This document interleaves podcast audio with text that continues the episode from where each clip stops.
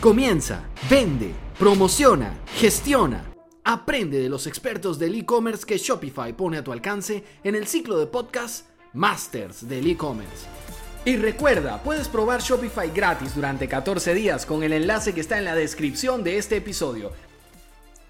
Saludamos a toda la comunidad de habla hispana de Shopify. Hoy tenemos la alegría y el honor de contar con Alex Rovira. Alex es uno de los escritores eh, quizás más prolíficos en temas de, lo que es liderazgo, empoderamiento. Tiene más de 15 libros escritos, pero además también es conferenciante, eh, speaker, como le diríamos, y profesor, formador y una persona que está constantemente también formándose. Alex, una alegría, un orgullo tenerte con nosotros. ¿Cómo te encuentras? Pues yo también muy, muy feliz de poder conversar contigo, Frank, y para mí es un placer poder tener este espacio de reflexión compartida. Oye, eh, para nosotros el tema que vamos a tocar hoy es, vital, Alex, y nos alegra mucho que sea contigo, el tema del liderazgo, ¿no? Que se ha vuelto tan, tan vital, tan patente con todo lo que ha pasado en el último año, que ha sido un año durísimo. ¿Cómo, cómo defines tú el liderazgo? ¿Qué, qué sería, ¿Qué sería como tú definirías eh, el concepto fundamental detrás de lo que es ser un líder?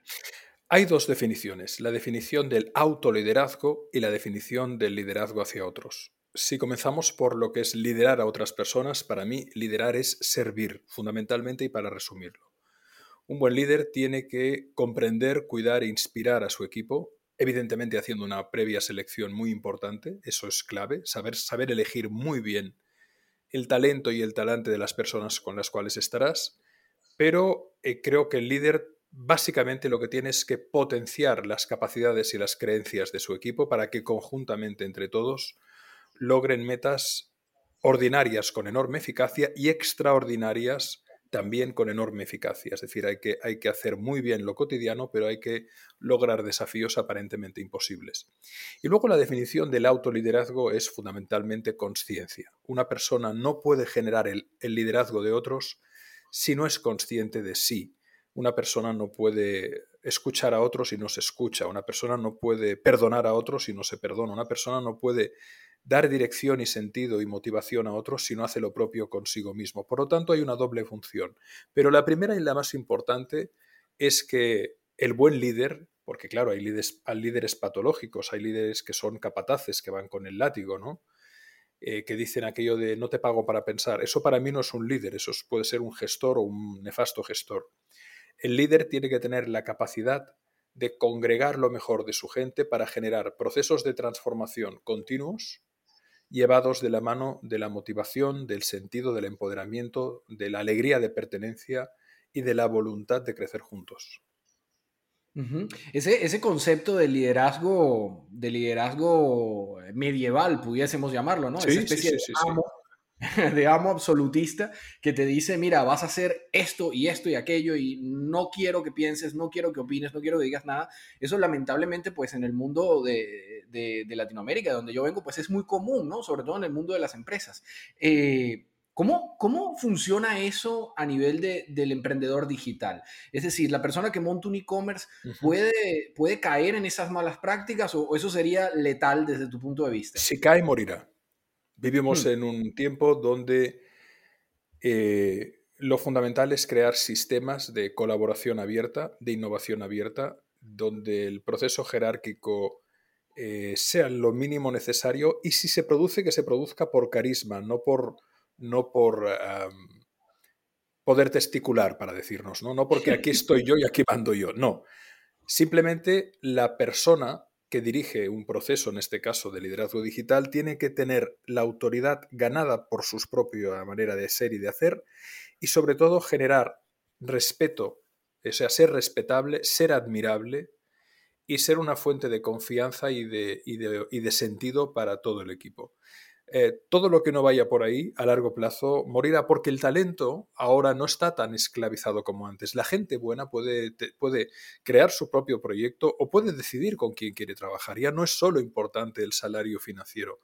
Hay salarios más importantes, a igualdad de condiciones de salario financiero, si tú estás con un equipo con el que te sientes a gusto, si tú estás con un trabajo en el que sientes que tu vida merece la pena, tiene sentido hacer eso, hay un salario emocional, hay un salario espiritual, hay un salario de sentido existencial, diríamos etimológicamente noógeno, un salario de sentido, de esto me da sentido a mi vida.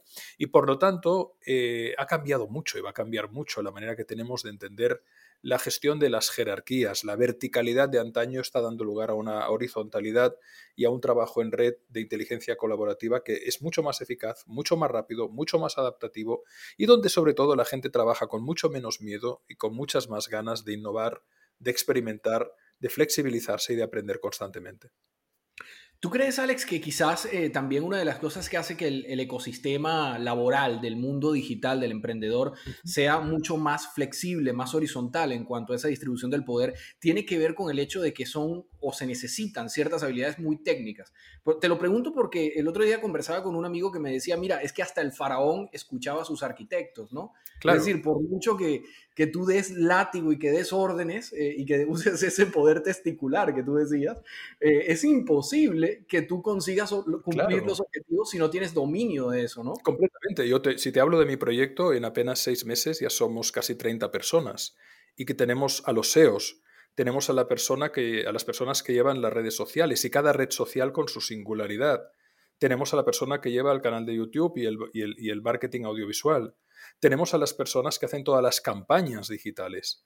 Tenemos a las personas que hacen la estrategia comercial. Tenemos a la persona, en este caso yo, que se encarga de los contenidos. Tenemos a las personas que hacen la gestión de administración, de finanzas, de operaciones.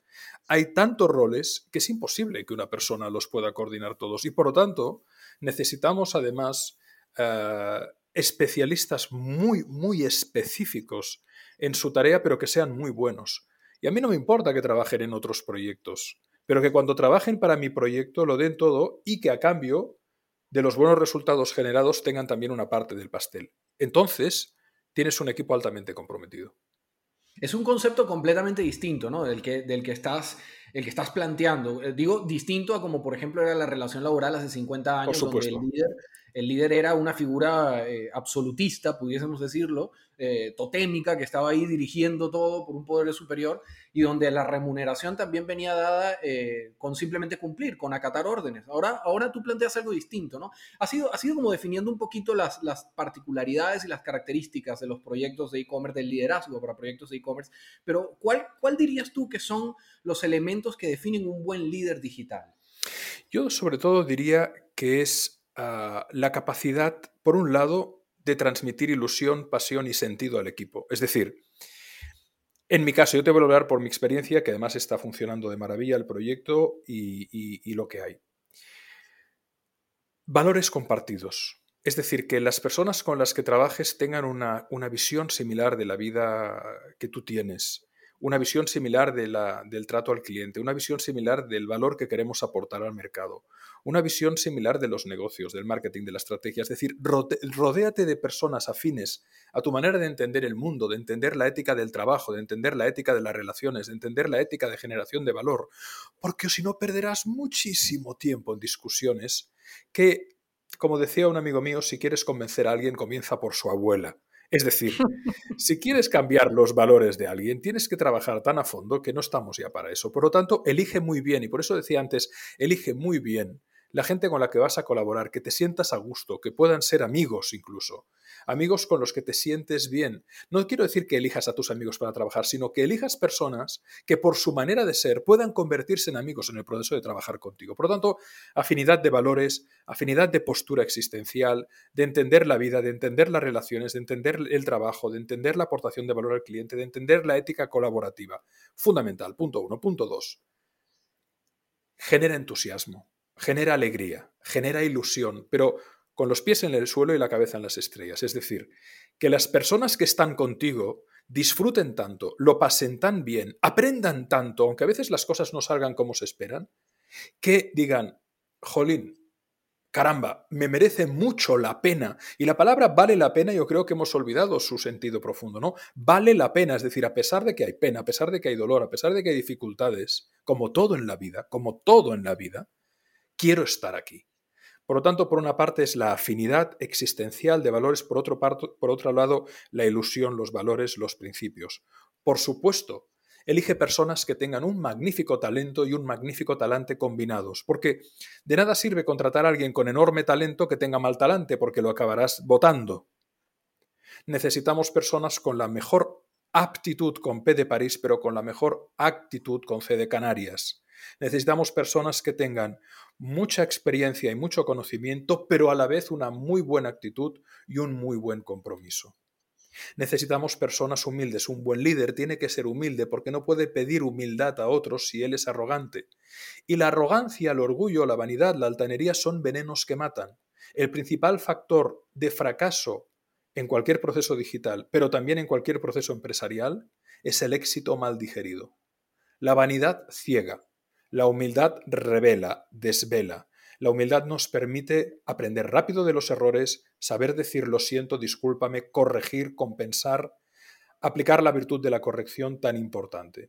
Yo te diría que estas cuatro patas son fundamentales, es decir, tener gente muy buena, afín a ti, comprometida, ilusionada, apasionada, y luego que te acerques a ellos desde una posición de aprenderemos juntos, yo no sé de esto, pero tú sí que sabes, pero conjuntamente vamos a crear una sinergia, un valor añadido, una propiedad emergente que va mucho más allá de lo que haríamos por separado.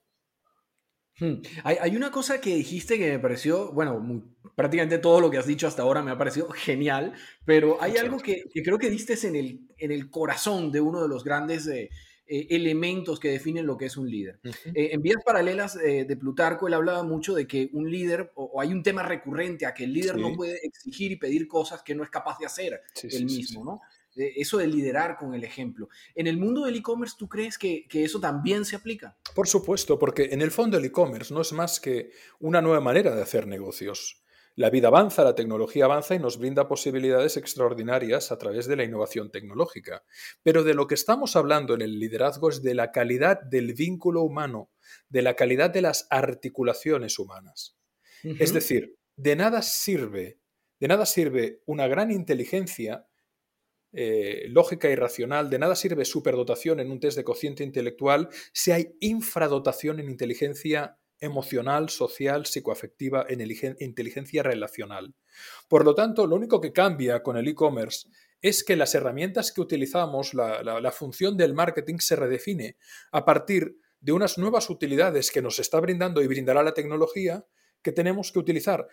Pero lo que ahora se, hace a través de, aplicaciones, de utilidades, de, ordenadores eh, y de smartphones, antaño se hacía con otras funciones. Pero cualquier buen líder, si tú miras, por ejemplo, Marco Aurelio, hablabas de Plutarco, me encanta, ¿no? Yo, yo digo siempre que para novedad los clásicos, ¿no? Si, si, lees las meditaciones... Tienen, mucho de, vigente, ¿no? De precisamente por eso, claro. Son clásicos porque no caducan, ¿no? No, exactamente, exactamente. Y si tú lees, por ejemplo, y me ha encantado lo que has dicho de Plutarco, ¿no? Si tú lees las meditaciones de Marco Aurelio, el sabio emperador, que lo vimos en la película Gladiator, caracterizado por eh, Richard Harris, ¿no? Eh, bueno, pues este emperador fue, fue extraordinario, pero ¿por qué? Porque era un hombre sabio. Recordemos que Marco Aurelio vivió una pandemia terrible en su imperio en Roma. Eh, y él acabó muriendo, varios de sus hijos murieron en la pandemia y él finalmente murió, pero vendió su propio patrimonio para financiar la sanidad que permitiría... fue la peste, antonina, ¿no? ¿Qué fue? Eh, ¿Perdón? Fue la peste antonina. La peste antonina, sí, señor, exactamente. Es, la famosa plaga de, de, Galeno. Lo sé por mi madre, porque mi madre y mi hermana son médicos. Entonces, pues. Exactamente. pues te veo, te veo, muy bien puesto. Excelente, excelente. Y recordemos que Marco Aurelio, que está considerado por muchos un, un, líder eh, extraordinario, no solo en, el, en, lo que sería la defensa de las fronteras del imperio contra las invasiones bárbaras, etcétera, etcétera, sino por su sabiduría y si tú lees su pensamiento y lo aplicas en el liderazgo, es, es fabuloso. Y recordemos que Marco Aurelio aprendió de su mentor, Epícteto, que era esclavo. Y que si hmm. también leemos los libros de Epícteto, nos nutriremos de una sabiduría eh, vital extraordinaria. Pues esos principios que tienen, que tienen eh, dos mil años prácticamente, siguen perfectamente siendo aplicables al liderazgo digital. Porque de lo que estamos hablando es de crear qué? Buenas relaciones, para tener buenos equipos de trabajo, que generen buenas experiencias al cliente. No tenemos que olvidar que los ingresos vienen de fuera y que los gastos están dentro. Y por lo tanto, lo que tenemos que hacer es que las experiencias que facilitamos a aquellas personas que confían en nosotros sean extraordinarias en el ratio valor-precio. Valor es la percepción de lo que reciben, precio es lo que pagan. Y todo el talento del e-commerce, de nuestro proyecto, tiene que estar orientado a que cada centavo, a que cada céntimo que pague el cliente le aporte la sensación de que gana mil céntimos por esa inversión que ha hecho confiando en nosotros. Si eso es así, el crecimiento es exponencial, la valoración, los resultados cuantitativos son buenos y, y, la valoración cualitativa en términos de reputación, en términos de cuota de mercado, en términos de satisfacción del cliente es extraordinaria. Y eso nos lleva a algo fundamental, que es lo importante, mucho más importante que la estrategia, es la cultura. Porque una buena cultura, y ahora hablaremos de cultura, una buena cultura en cualquier negocio impulsa la estrategia, impulsa la táctica, impulsa el clima, impulsa los, procesos y los resultados. Pero una mala cultura destruye la estrategia, se carga la táctica, se carga procesos y resultados y crea un mal clima. Y el responsable de la cultura es el líder del proyecto digital. ¿Cómo, cómo ¿Cómo pudiésemos definir eh, cuál es eh, la cultura que debe tener o a la que debe aspirar un líder de un proyecto digital? Está, está quedando bastante claro ya que, por ejemplo, si cogiésemos a Marco Polo en su momento y lo pusiéramos en un e-commerce ahora, sería igual de exitoso. Por supuesto, o mucho más. O mucho más. Mucho más, efectivamente, porque el tipo siempre tuvo esa capacidad, ese, ese don de gente, esa inteligencia emocional, esa capacidad de rodearse. De negociar, porque, querido Frank, en la vida no tenemos lo que merecemos, tenemos lo que negociamos.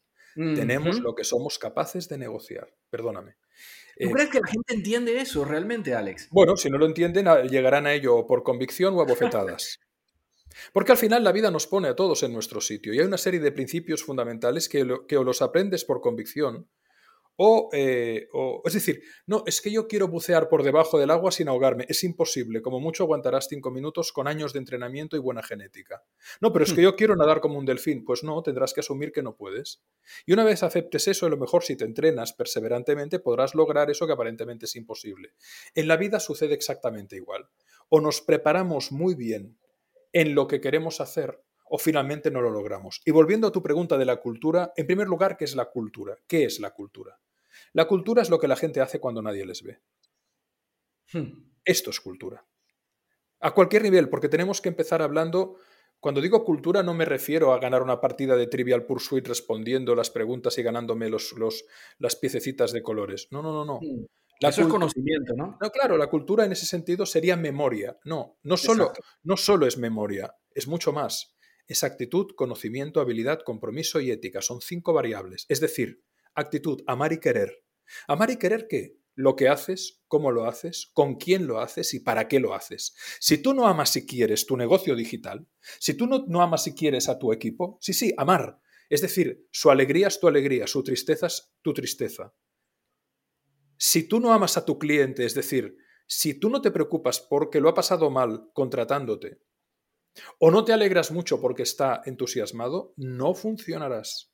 Hay que amar y querer lo que hacemos, cómo lo hacemos, con quién lo hacemos, para quién lo hacemos. Eso es actitud. Y la actitud es una variable fundamental de la cultura. Una, una organización o una persona, ya sea un ser humano, uno, o ya sea un equipo humano, que no tengan buena actitud, tendrán muchos problemas. Pero con eso no basta. Hace falta conocimiento, es decir, aprender y saber. Si la actitud es amar y querer, el conocimiento es aprender y saber. Eh, Aristóteles Onassis decía que el secreto de un gran negocio es saber algo que nadie más sabe. Y luego vino Michael Porter y eso le dijo ventaja competitiva.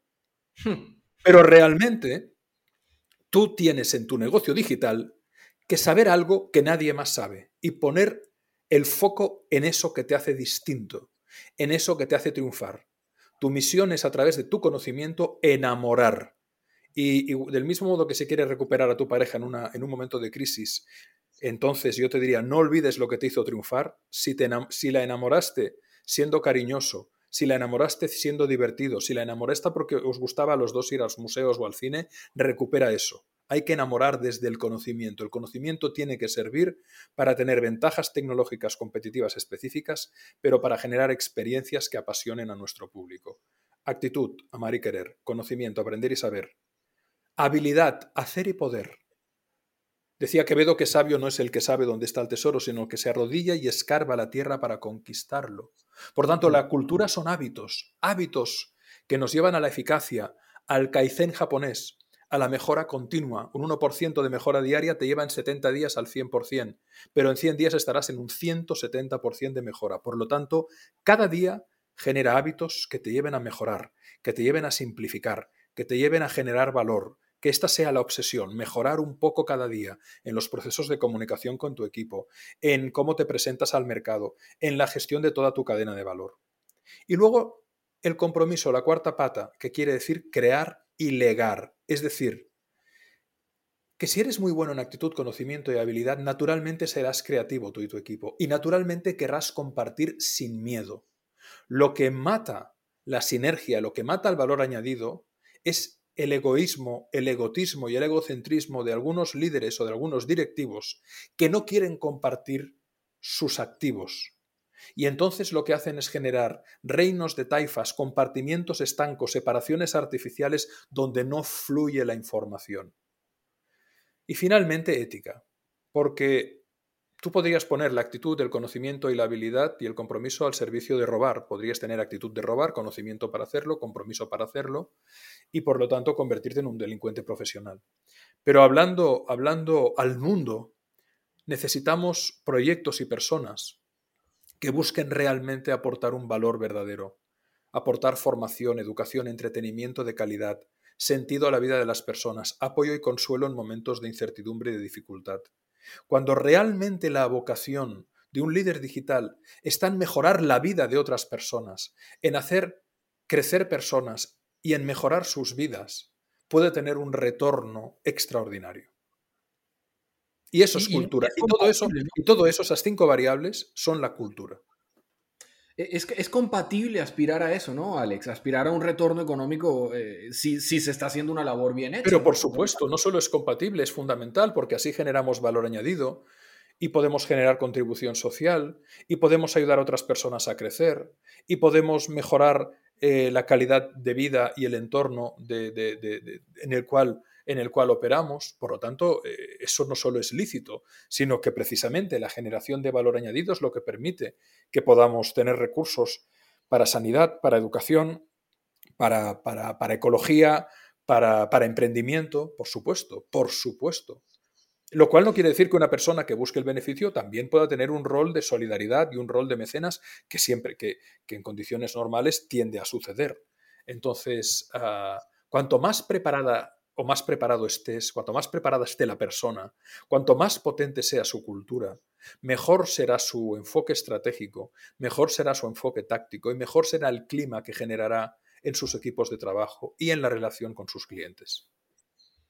¿Tú crees, Alex, que, que se puede formar equipo de la misma manera que se hace en físico a través del teletrabajo? Te lo pregunto porque se ha ido imponiendo poco a poco esta dinámica y sabes que las razones del dinero son muy poderosas, ¿no? Aquello de poderoso caballero don dinero. Eh, realmente el teletrabajo ahorra mucho dinero a las empresas a nivel mundial eh, y va a terminar convirtiéndose en algo más o menos estándar pandemia o no pandemia, da lo mismo. ¿Tú crees que se puede formar equipo así a través del teletrabajo? ¿Qué recomendarías? ¿Qué, rutina, qué habilidades, qué cosas se pueden hacer? Pero por supuesto, vamos a ver, vamos a ver. Es que a mí me hace mucha gracia cuando hablan de lo virtual. No, porque hemos pasado de lo real a lo virtual, pero vamos a ver. Si hace 100 años las parejas escribían cartas en papel que tardaban tres meses en llegar y cuando, las, y cuando recibían el papel no tenían a la persona delante. Eso era virtual. Totalmente. Eso era virtual. Y cuando, y cuando, y cuando, pero ya vayamos mucho más atrás, dos mil años atrás, cuando había un mensajero a caballo que se le daba un papiro que lo tenía que enviar al, al, al, al rey de, de, otro, de otro reino, eso era virtual porque no se veían la cara, no se olían, no se tocaban. ¿De qué estamos hablando? Eso mal llamado virtual es tan real como que tú y yo y las amigas y amigos que nos están escuchando están captando nuestras voces a través de los auriculares. Y esa experiencia de que el martillo está pegando en el yunque de sus oídos y están escuchando en su cerebro nuestra voz es tan real como el olor a pastel de chocolate que pueden haber comido anteayer o de la ensalada que se han comido hoy al mediodía.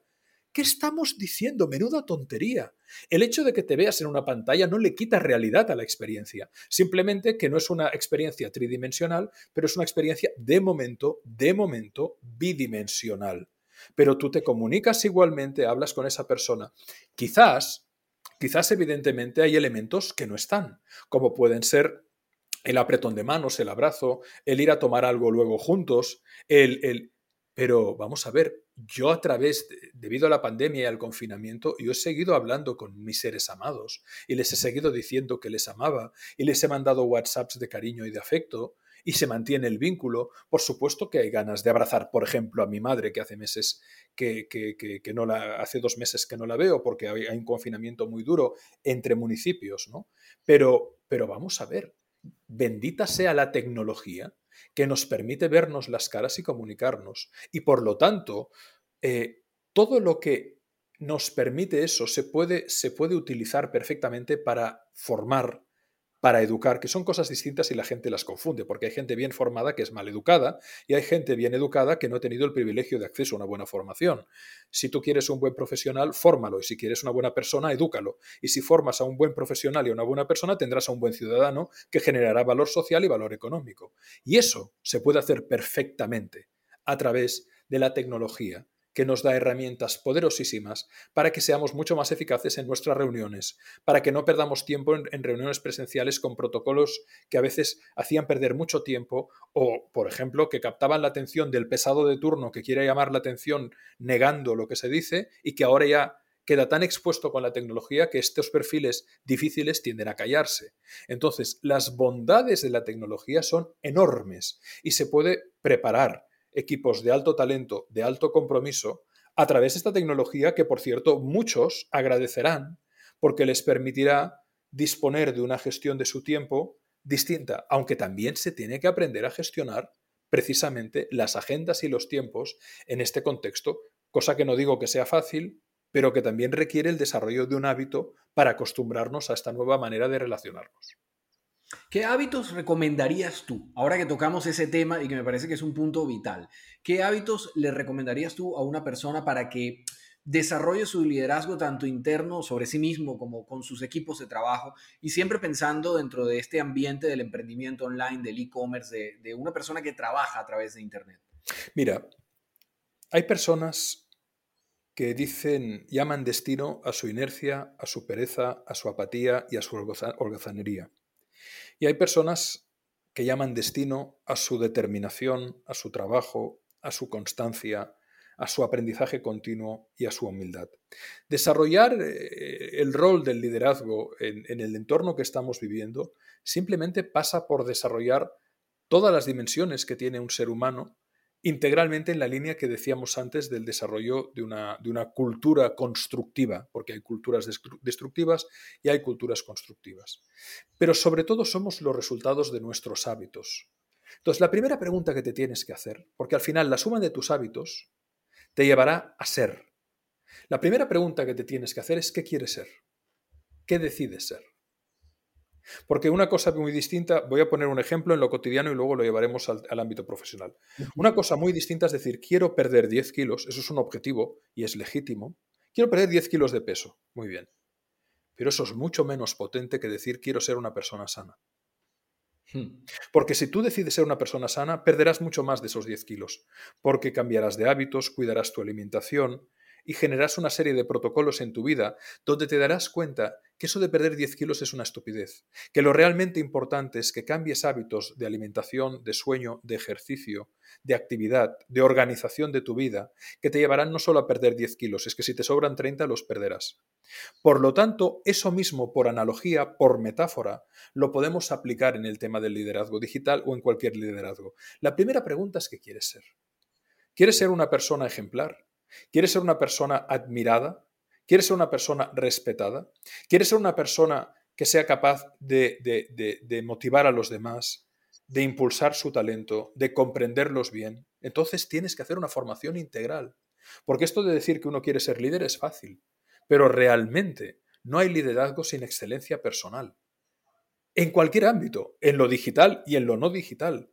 Si tú miras a personas que han hecho una huella impresionante en la transformación de la existencia, incluso muchas de ellas anónimas, podrían tener caracteres más o menos difícil, difíciles, pero sin duda era innegable que en muchos casos se trataba de personas que se hacían respetar, que se hacían admirar y que además generaban una pauta, una mirada de innovación tan distinta que al principio se les llamó locos o se les negó, pero que hmm. luego generaron nuevos paradigmas. Esto lo explica muy bien Thomas S. Kuhn en el libro La estructura de las revoluciones científicas. Por tanto, ¿tú quieres realmente ser un buen líder digital? Pues no pienses solo que tienes que ser bueno en lo digital, ¿eh? Tienes que ser bueno integralmente y de ahí viene la palabra integridad. Tendrás que trabajar en ti múltiples dimensiones de lo que supone ser un ser humano excelente, porque como tú decías antes, las cosas no se dicen, se hacen, porque al hacerlas se dicen solas. Y no hay mayor fuerza en el liderazgo que el argumento de autoridad que nace de alguien que es ejemplar. Y ese es el origen y el fin de cualquier viaje de transformación personal y de liderazgo. No podemos separar el liderazgo de la propia existencia del liderazgo a los demás, porque van estrechamente unidos, relacionados. Alex Rovira, escritor, formador, conferenciante, sabio de nuestros tiempos, sabio moderno, has hablado de maravilla, ha sido un verdadero honor tenerte con nosotros aquí hoy te vamos a meter en un aprieto que es la última pregunta que le hacemos a todos los que participan aquí en Masters del e-commerce. Sí. Es un consejo no solicitado, es un consejo que te estoy pidiendo yo, pero que nuestra audiencia pues lo va a escuchar y a lo mejor no le presta la más mínima atención, a lo mejor les cambia la vida. He ahí el detalle, ¿no? Si tuvieras que dar un único consejo, ¿qué consejo le darías a un emprendedor online para ser exitoso? Hazte la pregunta en momentos de desafío, de dificultad y en los que encuentres que estás negando lo que estás viviendo porque no te gusta, porque te molesta, porque te cabrea, porque lo pasas mal. Hazte la pregunta, y mi consejo concretamente es, hazte siempre la pregunta, ¿qué es lo que tengo que aceptar? Que una vez lo acepte, dejaré de sufrir, aceptaré la realidad y liberaré un potencial que estoy reprimiendo porque la rabia me lo está frenando. Cuando, cuando tú no aceptas la realidad, te refugias en la fantasía, en el deseo, en el delirio. Es decir, el deseo aún es una buena opción porque te ayuda a querer construir una realidad que no, que no estás viviendo.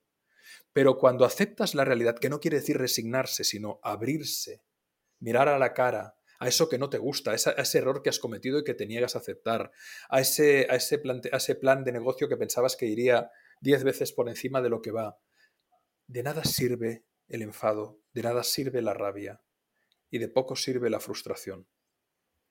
Acepta y transfórmate. Como decía Jung, lo que niegas te somete, lo que aceptas te transforma. Y si lo digital tiene una característica es la transformación rápida y constante. Cuanto antes aceptes tus errores y cuanto antes dejes de taparlos con mentiras, antes cambiarás, antes crecerás, porque más en contacto estarás con la realidad que estás creando y viviendo. Muchas gracias por acompañarnos en este episodio de Masters del e-commerce. Y recuerda que en Shopify te ofrecemos un periodo de prueba gratis de 14 días al que puedes acceder sin necesidad de poner tu tarjeta de crédito, tan solo haciendo clic en el enlace que está en la descripción de este episodio. Esperamos verte nuevamente en otro capítulo de Masters del e-commerce.